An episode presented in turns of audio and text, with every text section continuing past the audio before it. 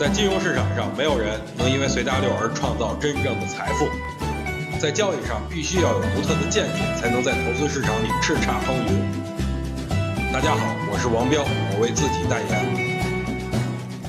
各位听众老师，大家晚上好，在下王彪。今儿呢是七月的最后一天呀，从明天开始，新的一个月就要开始了啊。回顾一下七月的行情。涨的时候大家伙没赚钱，跌的时候大家伙也没赚钱啊，这让人感到无比的烦躁。所以很多人都把希望寄托在八月呀。于是八月能否开门红，也是大家关注的一个重点。我觉得呀，不管它怎么运行，年底这波吃饭行情依然存在，只不过呢是先涨后涨的问题了。所以大家没必要烦躁，该来的总得来。明天啊，有一件大事儿，那就是官方 PMI 数据就要出炉了。我个人感觉 PMI 数值可能会出现小幅的回落，但大家不用过分的担心，就因为经济数据并不是很好，所以未来的刺激政策才会逐渐的出台，这样是对 A 股来说算是一个侧面利好。我之前跟大家伙儿提到了啊，现在 A 股能否上涨？这得看有色和黄金的脸色啊。通过外盘来看呢，美黄金连再次大涨，伦铜、伦铝涨幅也不小，所以我觉得明天这两个板块会带动指数啊往上走那么一走。